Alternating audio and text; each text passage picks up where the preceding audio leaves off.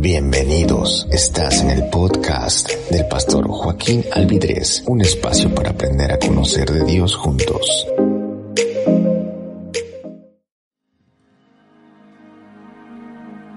La semana pasada comencé a hablarle acerca del espíritu de adoración.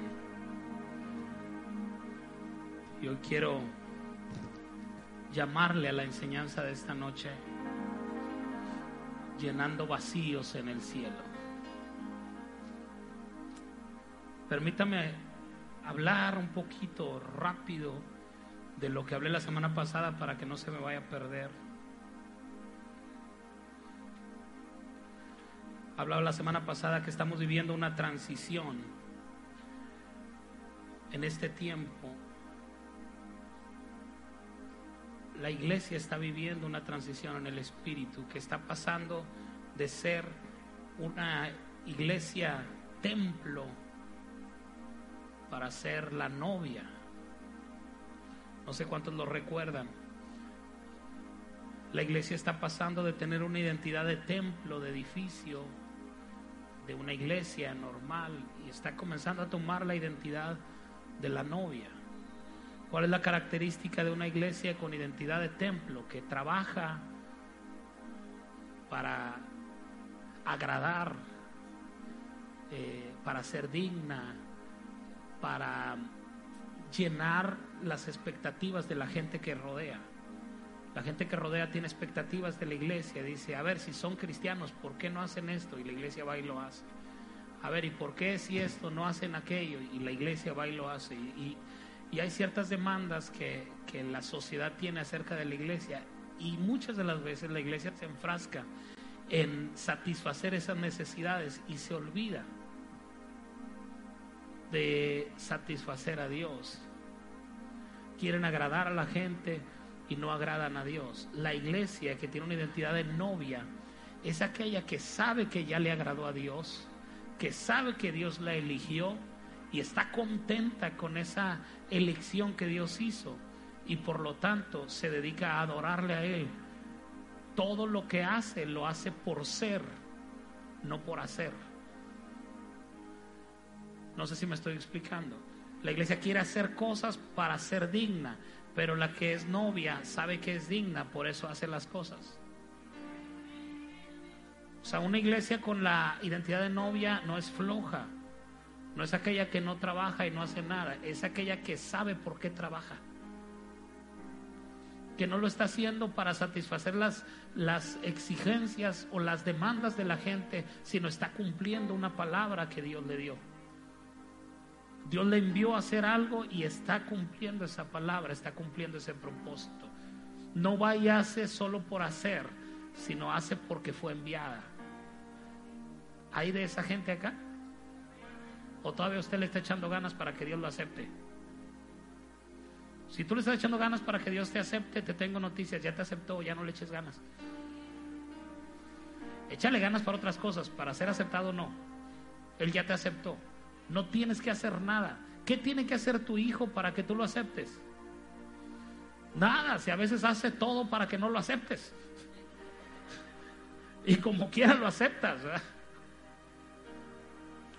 Lo abrazas y dices, ay, hijito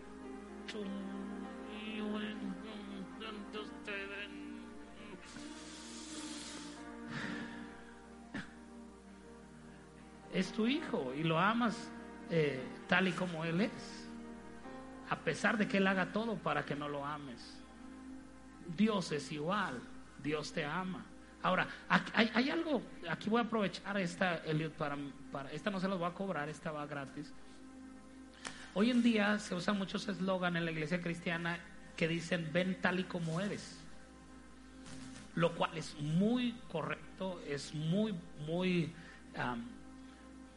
muy, cierto, muy positivo. Ven tal y como eres, porque Dios te acepta tal y como eres. Dile a la persona que está a tu lado, Dios te acepta tal y como eres. Dile a alguien, dile, Dios te acepta tal y como eres. ¿Por qué no le dice? Dígale. Gracias, qué amable. Dile, no más que te ama tanto. Porque mira, aquí, aquí tengo que hacer un alto. Dios te ama tal y como eres, pero tu amigo también. Tu amiga también. El asunto es que Dios te ama tanto como para dejarte como eres. Ven tal como estás, aquí te reparamos, aquí te arreglamos, aquí Dios transforma tu vida. Si en la iglesia no está transformando vidas, entonces no es iglesia, no es iglesia, solo es un club. Solo es un club social de, relación, de amistad, de compañerismo. Pero si no está transformando tu vida, si tú eres hoy igual que como cuando llegaste, entonces esta no es iglesia. Pero si tu vida ha sido transformada desde que llegaste, entonces esta es iglesia. Porque de eso se trata la iglesia. La iglesia te, te, te, da un abrazo y te dice, es que la gente es que yo soy un pecador, es que tú no sabes lo que yo hice. No, no, y no quiero saber. No me platiques. Tú eres bienvenido aquí tal y como eres. Nomás que te advierto algo, vas a cambiar. Yo no te voy a cambiar. Yo no soy de los que tiran acá pedradas porque tú andas en eso y tú que no, no. Eso lo hace el Espíritu. Y cuando lo hace el Espíritu no duele. Y no me meto yo en problemas. Yo nunca le he dicho a nadie, hay gente que ha dicho, eh, pastor, quiero ir a su iglesia. Ah, claro que sí, bienvenida, pero soy católica. No le hace, vaya. Si me acepta aunque sea de otra religión, claro que sí.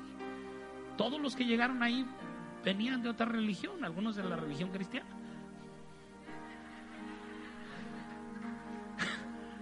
Y aquí los arreglamos, aquí los el Espíritu los transformó. Yo nunca le he dicho a nadie tienes que dejar de ser católico, de ser eh, eso. ¿Alguna vez me he escuchado decir eso? Tienes que llegar y romper. No, no, no, no. Líbreme Dios de andarme metiendo en lo que no me importa.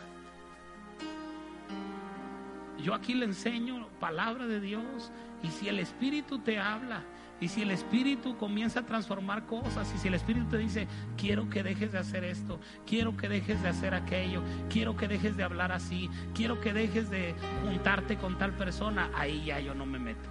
Ya tú sabes si tú le haces caso a Dios o no. Dile a la persona que está a tu lado, ya tú.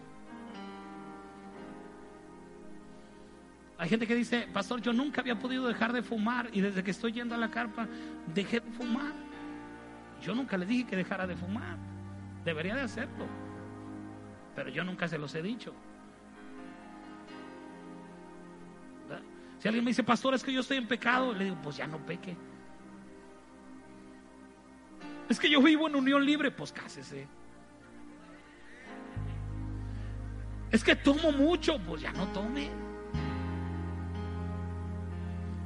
Decimos para usted es bien fácil, pues es que es bien fácil. Dile, dile a la persona que está a tu lado, la vida es fácil y sencilla.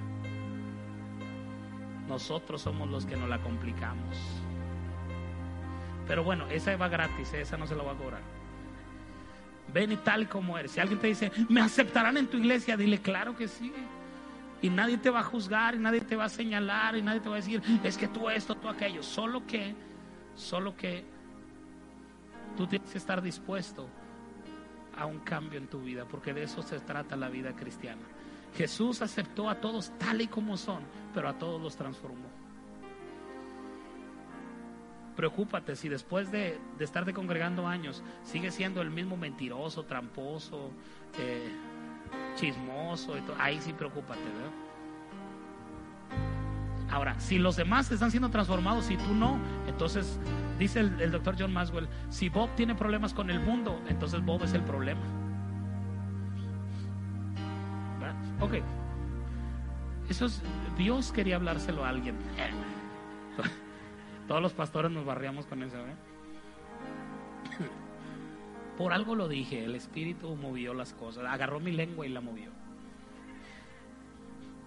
Eso es mentira, ¿eh? Eso es mentira. Si alguien le dice, no supe, esta también se la voy a regalar. No sé lo que hice, yo nomás hablé y no sé lo que dije. No, Dios no se posesiona.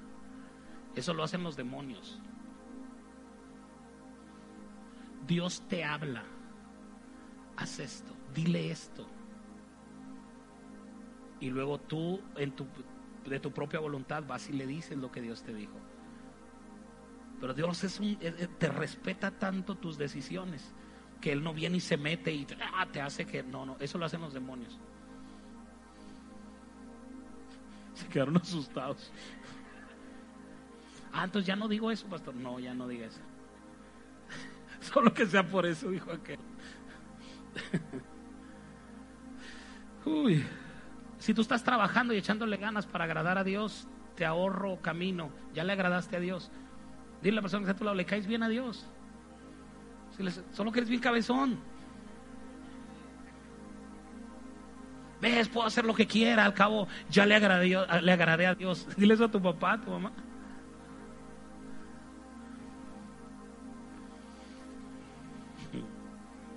También estuve hablando la semana pasada que hay, hay muchas maneras de alabar y adorar a Dios, pero en todas implica un cambio de postura. Salmos 84, eh, versos 1 y 2. Ustedes no se van a dar cuenta, pero los de la transmisión se van a quedar así como que, ah, loco. Luego lo ven en la transmisión. Sí se van a quedar así, ¿verdad? Ah, muy bien. Salmos 84, versos 1 y 2. Nomás que tengo esta consigna, no debo moverme de aquí para que se vea bonito. Dice, cuán amables son tus moradas, oh Jehová de los ejércitos. Anhela mi alma y aún ardientemente desea los atros de Jehová. Mi corazón y mi carne cantan al Dios vivo. Si tu carne no adora a Dios, no estás adorando.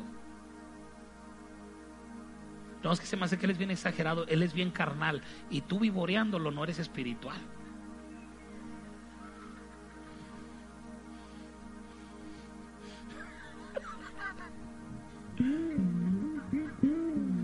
mi corazón y mi carne, dile a la persona que está a tu lado, cuando adores a Dios, involucra tu carne. No le creas a los religiosos. No, no, deja que Él venga y te mueva las manos. No, Él no, no se va a posesionar de ti. Mire, por eso dije ahorita eso. Porque aquí entraba, pero usted me juzga. no, tú levanta tus manos. ¿Por qué, ¿Por qué te las va a venir a mover Él? Porque que estuvieras chiflado. ¿No tengo una persona que está a tu lado y le eres chiflado? No, yo, yo, ¿tienes un niño chiflado dentro de ti? No, yo necesito que Dios venga y me levante las manos, yo las levanto. Yo no necesito pasar por una situación difícil para venir y postrarme al altar. Yo me postro solo. Antes de que otra cosa suceda, yo me postro. Si me estoy explicando. Yo danzo porque Él es bueno, porque su misericordia es para siempre. Entonces, si alguien llega y te dice, no se te hace que eres muy exagerado, dile sí, ¿verdad? Y sigue danzando. No se te hace que le metes y, tú síguele.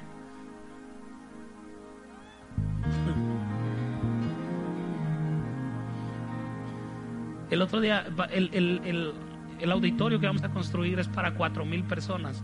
Y el otro día alguien me dijo, no se le hace que es para mucha gente, Pastor Reyes.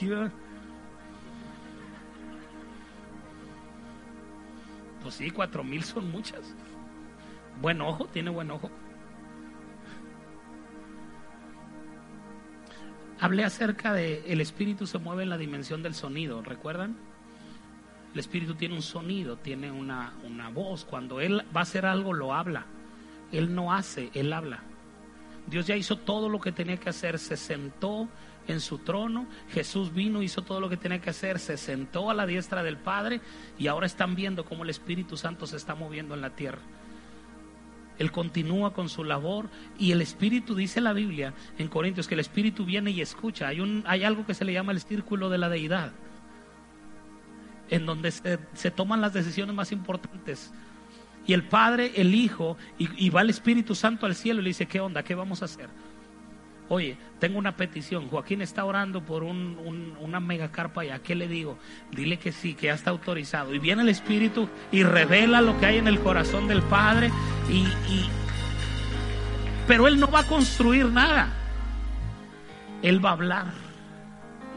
Porque Él se mueve en la dimensión del sonido.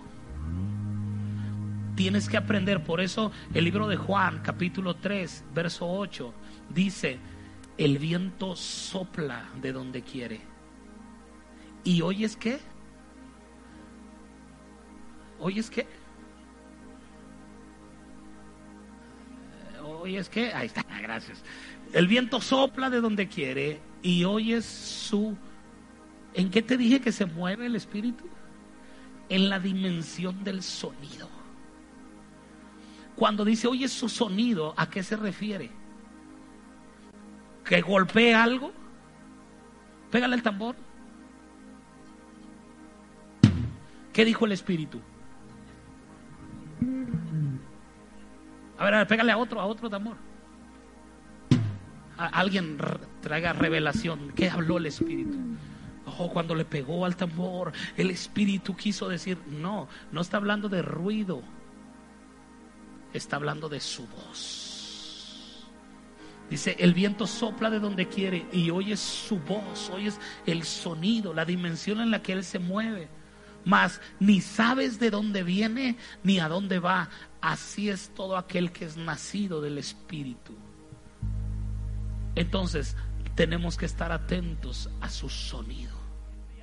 Pero cuando empiezas a fluir en cántico nuevo, dice, esa no me la sabía.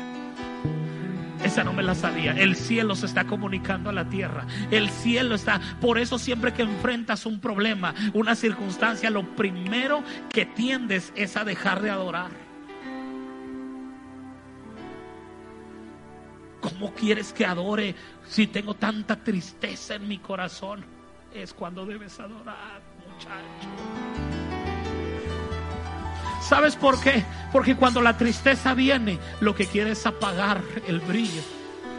Lo que quiere es opacar, lo que quiere es apocar la grandeza que Dios ha puesto en ti. Y tú comienzas a adorar, tú comienzas a cantar con esa voz de la chimoltrufia, con esa voz de, de,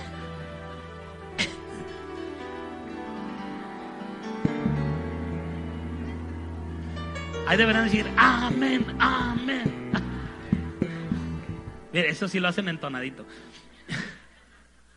Con la voz que Dios te da en medio de las circunstancias difíciles, tú comienzas a adorar y sabes que tú no te das cuenta, pero cuando Satanás te ve, te empiezas a iluminar. En el espíritu comienzas a iluminarte y dice, este loco en vez de estar llorando, está adorando. ¿Qué tiene esta mujer si traje circunstancias difíciles? Le traje una tragedia, le traje esto, traje circunstancias que no cualquiera puede cargar. Y en vez de estar renegando, y en vez de estar llorando, en vez de huir, se pone a adorar. Un adorador ilumina el cielo.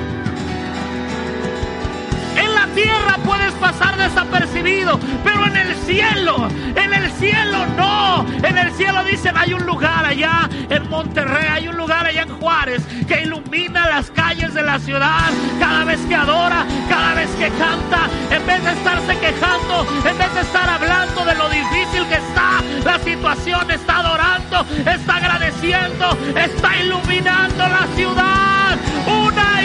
Está iluminando la ciudad. Uh.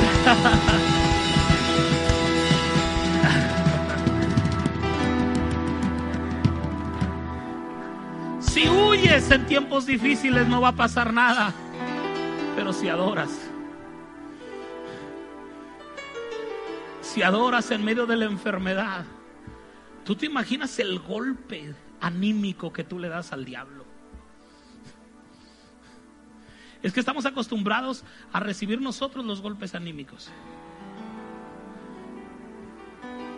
Estamos cantando, yo tengo gozo, tengo. Y alguien dice, ¿cómo puedo adorar si hay tristeza en mi corazón?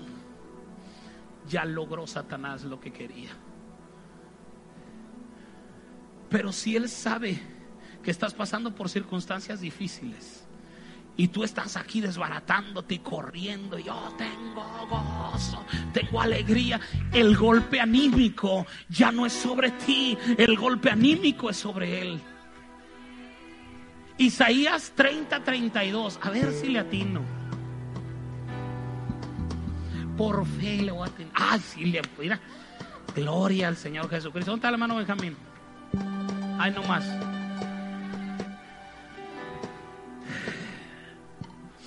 Para que no se ande creyendo mucho, ¿eh? Ya, ya le estoy aprendiendo, ya le estoy aprendiendo. Isaías 30, 32, mire lo que dice, y cada golpe de la vara justiciera que asiente Jehová sobre él será con panderos y con arpas, y en batalla tumultuosa peleará contra ellos.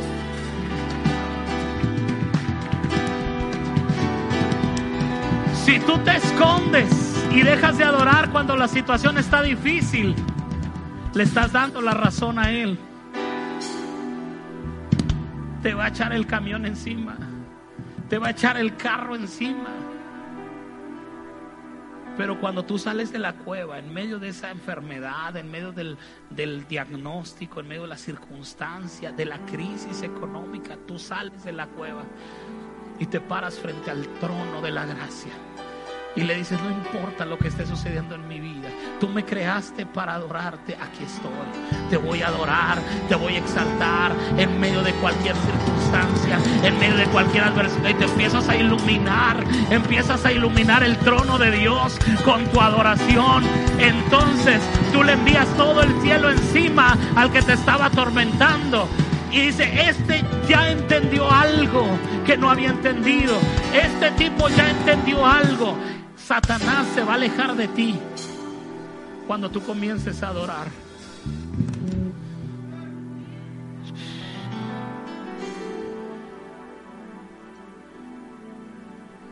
Por eso cuando se junta el sonido de los instrumentos y el sonido de tu voz, se ilumina la ciudad.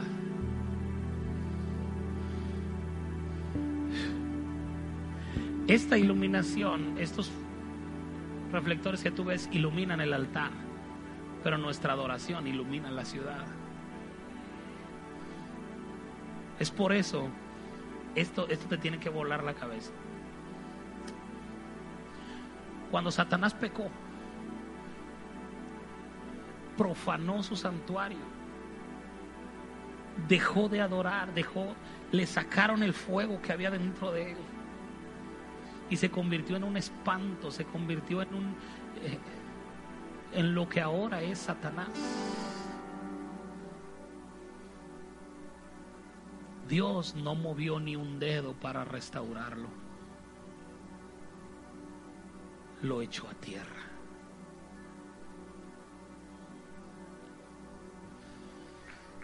Pero luego creó otro ser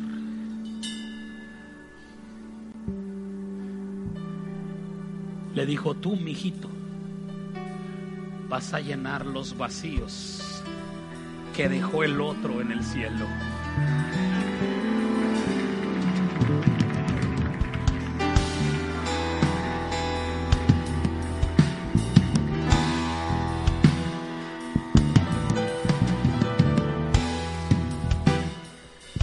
El título de la predicación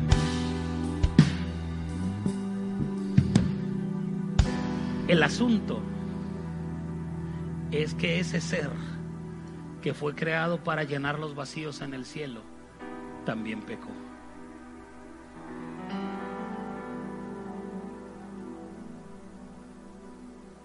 Y Dios lo desechó, amén.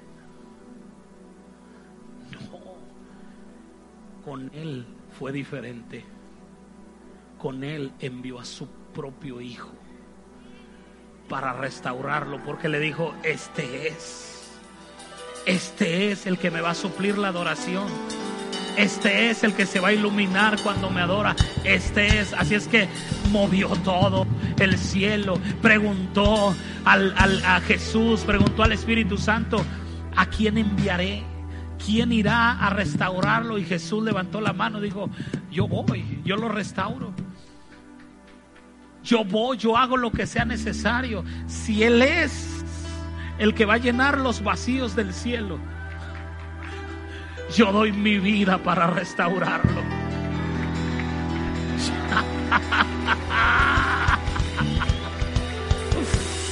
Uh. Mateo 21, 16.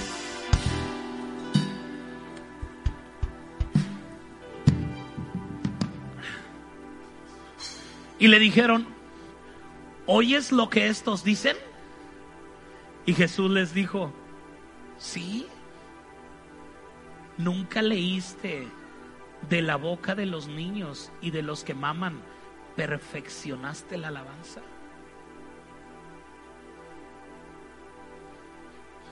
No restauró los instrumentos, restauró el sonido de la voz. La adoración se originó en el cielo, pero se perfeccionó en la boca de sus hijos. De la boca de los niños y de los que maman, perfeccionaste. ¿No me está entendiendo usted? La alabanza ya existía en boca de Satanás pero la perfeccionó. La hizo mejor, la hizo más efectiva, la hizo más agresiva, la hizo con más punch, con más fuerza y la puso en la boca de sus hijos.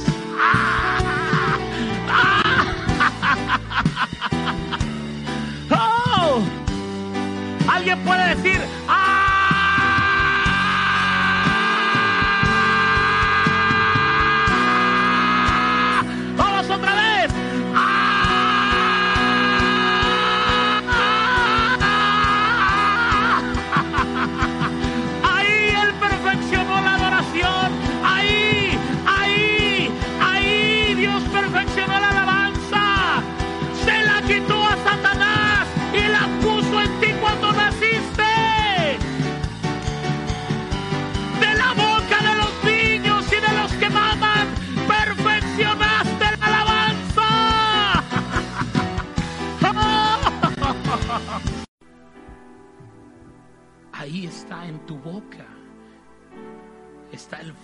poderoso del Espíritu Santo. Juan 4, 22. La samaritana le dice, tiene un encuentro con Jesús. Y le hace una pregunta a Jesús, dice, ¿dónde? ponme el verso 21. El 20. Dice, nuestros padres adoraron en este monte. Y ustedes dicen que en Jerusalén es el lugar. Diga conmigo, es el lugar. La samaritana estaba buscando el lugar. Y el verso 21 dice, el lugar donde se debe adorar. Jesús le dijo, mujer, créeme que la hora viene cuando ni en este monte ni en aquel adorarán al Padre aquí hay una poderosa verdad. Hace una distinción, dice, ustedes adoran lo que no saben. Pero nosotros adoramos lo que sabemos. Eso es glorioso. Adorar es dar valor. O en otras palabras, honrar. Cuando tú adoras, estás honrando a Dios. Cuando tú dejas de adorar, lo estás deshonrando. Circunstancia difícil, adoración que vas a honrar. Crisis, adoración que vas a honrar. Enfermedad, adoración que vas a honrar. Ustedes adoran lo que no saben. Lo que le está diciendo es, ustedes no han entendido ni papa de lo que se trata la adoración. Ustedes dejan de adorar cuando se pone difícil la cosa. Ustedes dejan de adorar cuando el diagnóstico. Ustedes dejan de adorar cuando la crisis, cuando la escasez, cuando la mala noticia, dejas de adorar. Ustedes adoran lo que no saben. Se inclinan a honrar otras cosas sino a Dios.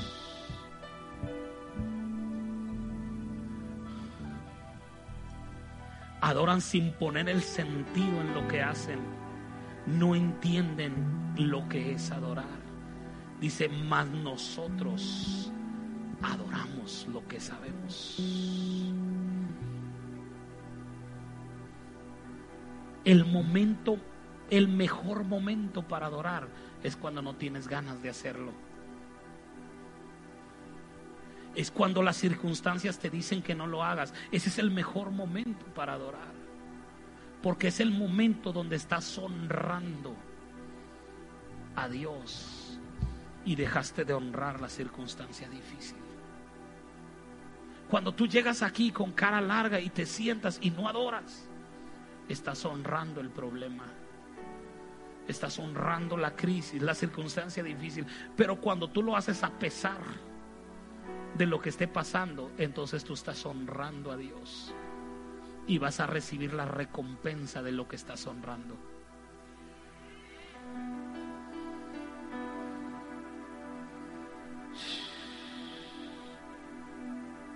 Verso 23.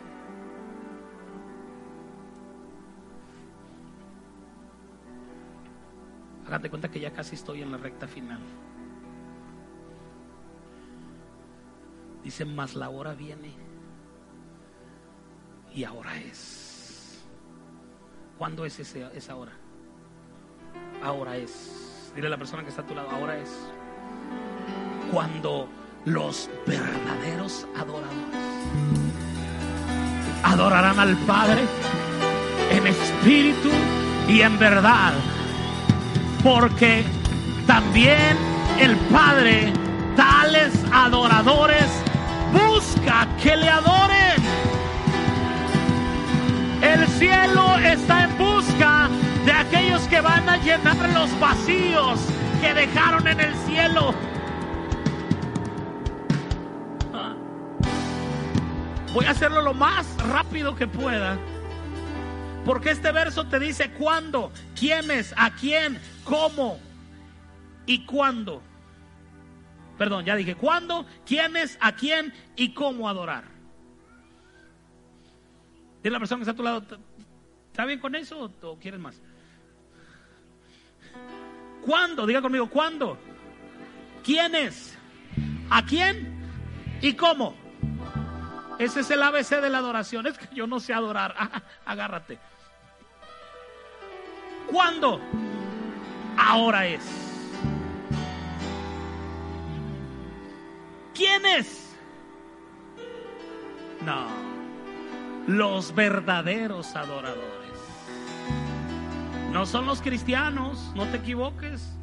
Hay muchos cristianos que no son verdaderos adoradores.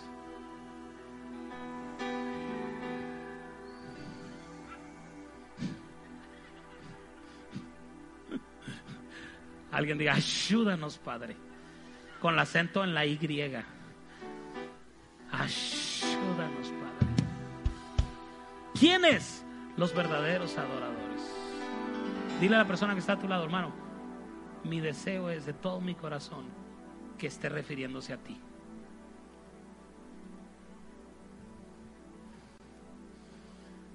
Caras vemos, adoradores no sabemos. O, mire, más, más, acá, más, más chido. Brincos vemos, adoradores no sabemos. No todo el que danza es adorador. Pero todo el que es adorador danza. Ahora sí, ahora sí, ahora sí.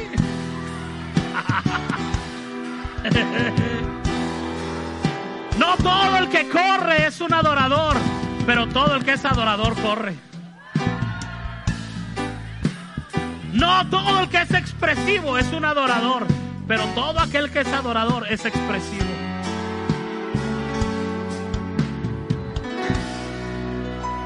Gracias a Dios que Dios no exige cantar bien, saltar bien. Hay gente que tenemos dos pies izquierdos y Dios disfruta de nuestra adoración y de nuestra voz.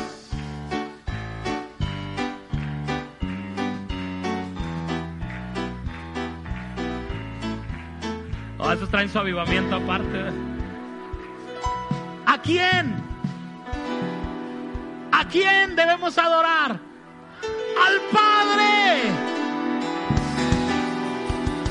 Cuando dice Padre, se refiere al Padre, al Hijo y al Espíritu Santo. ¿Por qué dice al Padre? Porque está diciendo, no adores, no honres otra cosa si no es a Dios. No le des tu adoración a nadie ni a nada que no sea Dios. Y luego viene la, la pregunta buena. ¿Cómo? ¿Cuándo? Ahora. ¿Quiénes? Los verdaderos adoradores. ¿A quién? Al Padre. ¿Cómo? Ese es otro boleto. Cuando dice la palabra verdad, significa sin nada escondido.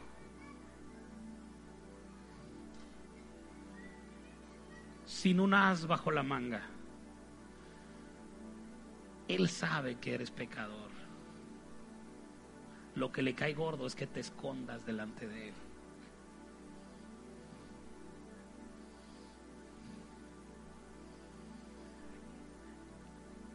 Que tú pienses que Él no sabe, eso le ofende.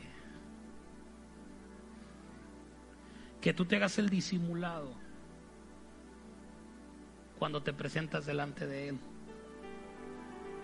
Eso no es ser un verdadero adorador. Él sabe de qué pie coges. Él sabe en qué le fallas. No te presentes delante de Dios disimulando que no hay nada. Preséntate en verdad, con corazón abierto, lo bueno y lo malo, sin doblez, sin nada escondido. Eso es en verdad. Dile a la persona que está a tu lado, preséntate en verdad.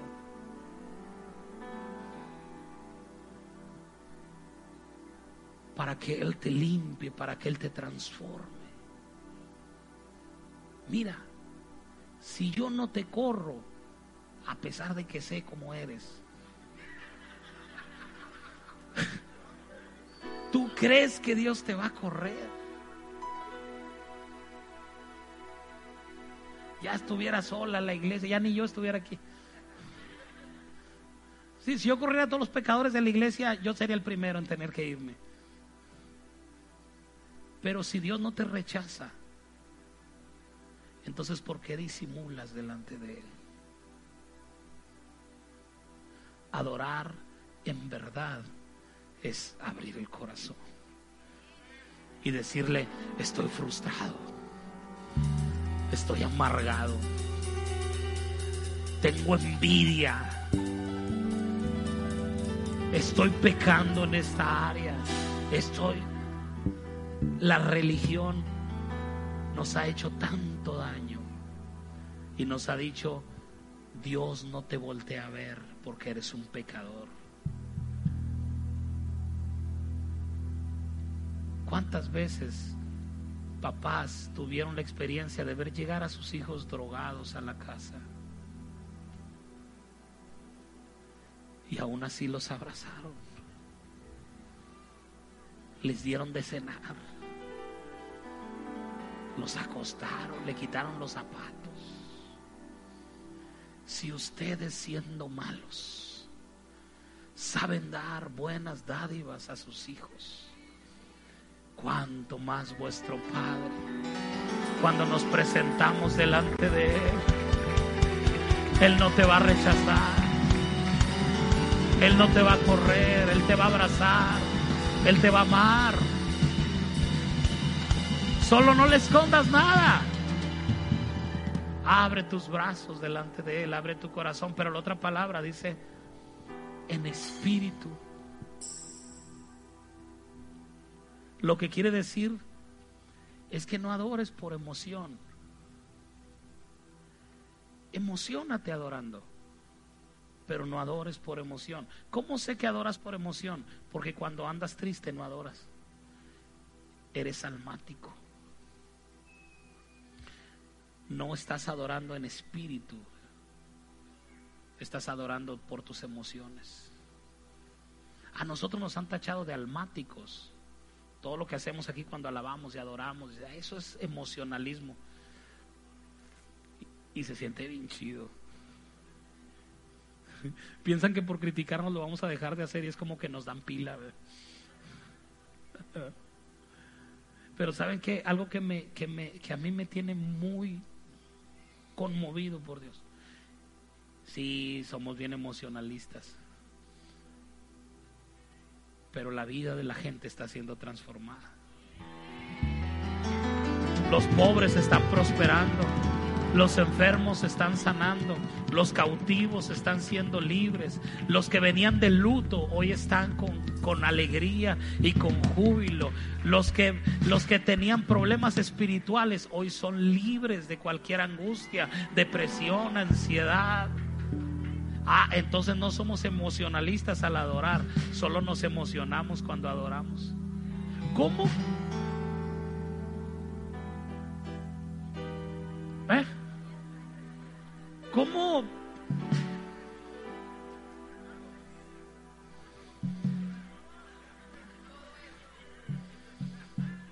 ¿Cómo quieres que le diga a una persona que debió de haber muerto de una sobredosis de droga y que Dios le salvó la vida y ahora está aquí alabando y saltando, decirle, no seas emocionalista, hermano. ¿Cómo se dice? ¿Qué te importa en inglés? en mi cuadra cuando era niño le decían Guatin for. Yo sé que así no se dice, pero, pero sentías así un alivio en tu corazón. Oye, ¿por qué adoran así en tu iglesia Guatin for? Porque estábamos muertos y Dios nos trajo la vida. Porque estábamos enfermos y Dios nos sanó. Porque yo debería de estar perdido y Él me rescató. Porque mi familia debería de estar destruida y Dios la restauró. Porque Dios sanó a mi hijo. Porque Dios sanó a mi hija. Porque Dios hizo milagros extraordinarios. Por eso es que nos emocionamos tanto.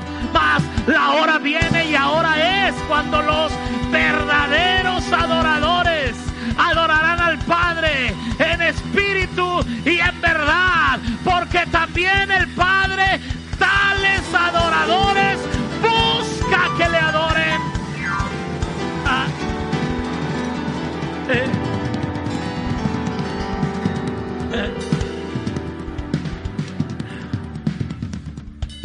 Es como si Dios te dijera, no quiero que me adores solo cuando te va bien, también cuando te la están rajando, adórame. Cuando te quieras rajar, adórame. Cuando estés a punto de aventar la toalla, antes de aventarla, adórame.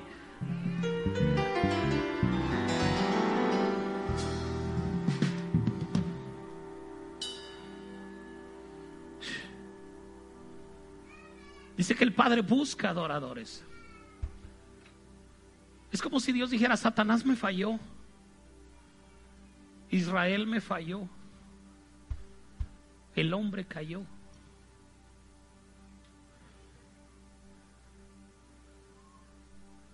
Por eso cuando Jesús regresa a la, tierra, viene a buscar y a salvar lo que se había perdido. Viene a restaurar aquel que va a llenar los vacíos en el cielo. El asunto es que si somos emocionalistas no calificamos para ser adoradores. Dios está buscando una estirpe. Él no está buscando pastores.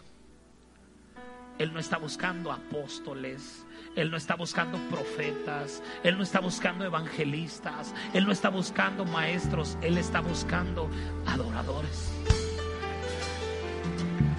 Dile a la persona que está a tu lado, el cielo te busca. El cielo, dile, el cielo te está buscando. Hay un letrero en el cielo que está pegado y dice, se busca adorador en espíritu y en verdad. Recompensa vida eterna.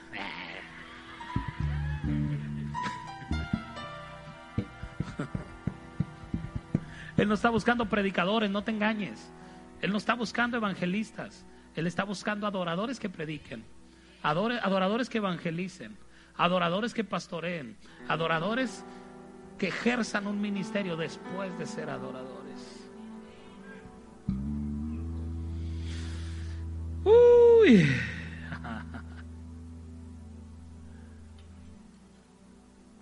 ¿Paro o sigo?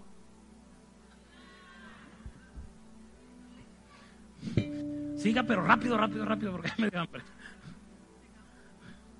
¿Por qué busca adoradores? Porque Él siempre ha buscado restaurar su imagen en nosotros. La intención de Dios es restaurar su imagen en nosotros. Porque Él nos creó a su imagen y a su semejanza. Pero las circunstancias de, la vida nos hizo que, que cada vez nos pareciéramos menos a Él. Y Él quiere regresarnos esa imagen quiere restaurar su imagen en nosotros. Y la manera más rápida, más sencilla y más fácil de hacerlo aparece en el Salmo 115, versos del 3 al 8. Salmo 115. Ningún ministerio te lleva a parecerte más a Dios.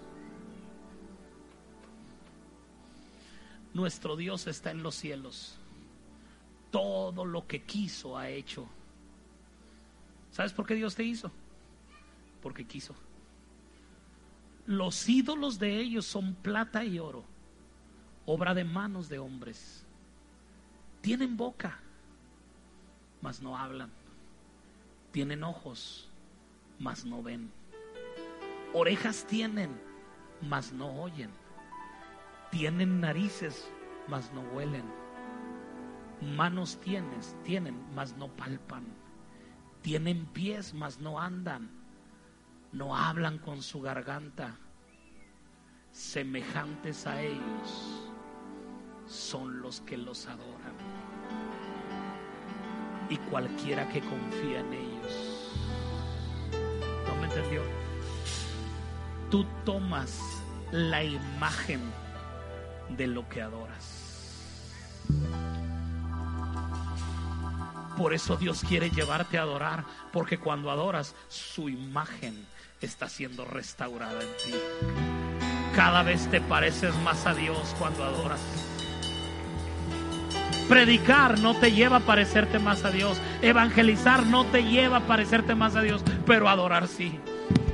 Cuando adoras estás adorando, Él es el objeto de tu adoración y esa imagen comienza a verse reflejada en ti. Los frutos del Espíritu comienzan a venir a ti. El carácter comienza a ser formado. Una iglesia sin adoración no tiene revelación, pero una iglesia con adoración tiene revelación. Él se revela a nosotros a través de la adoración. ¿Por qué Dios no me habla? ¿Por qué no adoras? ¿Por qué a él sí le habla y a mí no? Porque no adoras.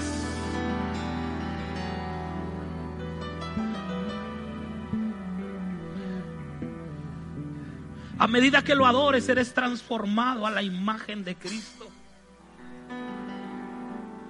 Y termino con este último verso, Apocalipsis 4:11. Le estoy dando bases muy sólidas estas enseñanzas van a marcar los próximos años de esta casa.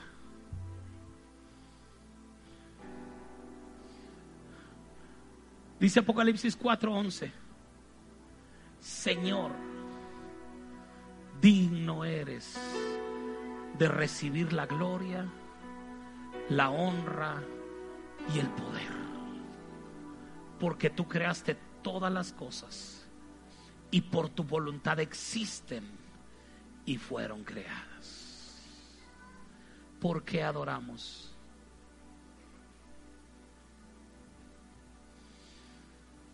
Porque Él es digno.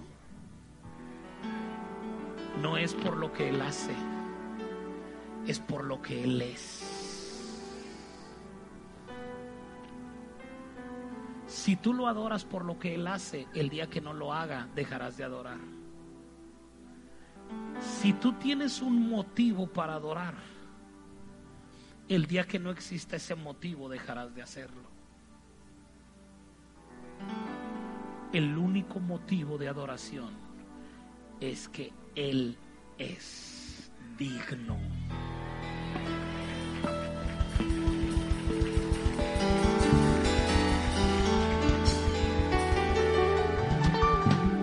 Porque no necesito una razón personal para adorarlo. Porque el día que no tengas esa razón dejarás de hacerlo. La única razón válida para, adorar, para adorarlo es su dignidad.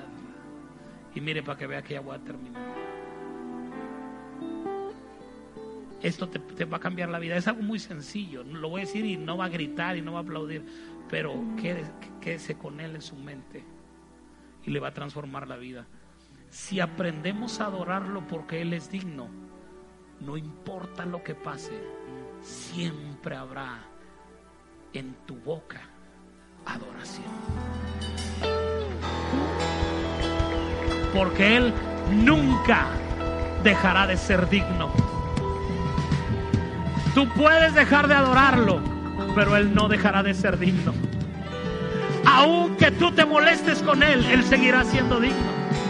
Aunque pasen circunstancias difíciles, Él es digno. ¿Por qué le adoras en medio de la tragedia? Porque Él es digno. ¿Por qué le adoras en medio de la enfermedad? Porque Él es digno. Porque no necesito otra razón para hacerlo. Él es digno. Porque tú eres digno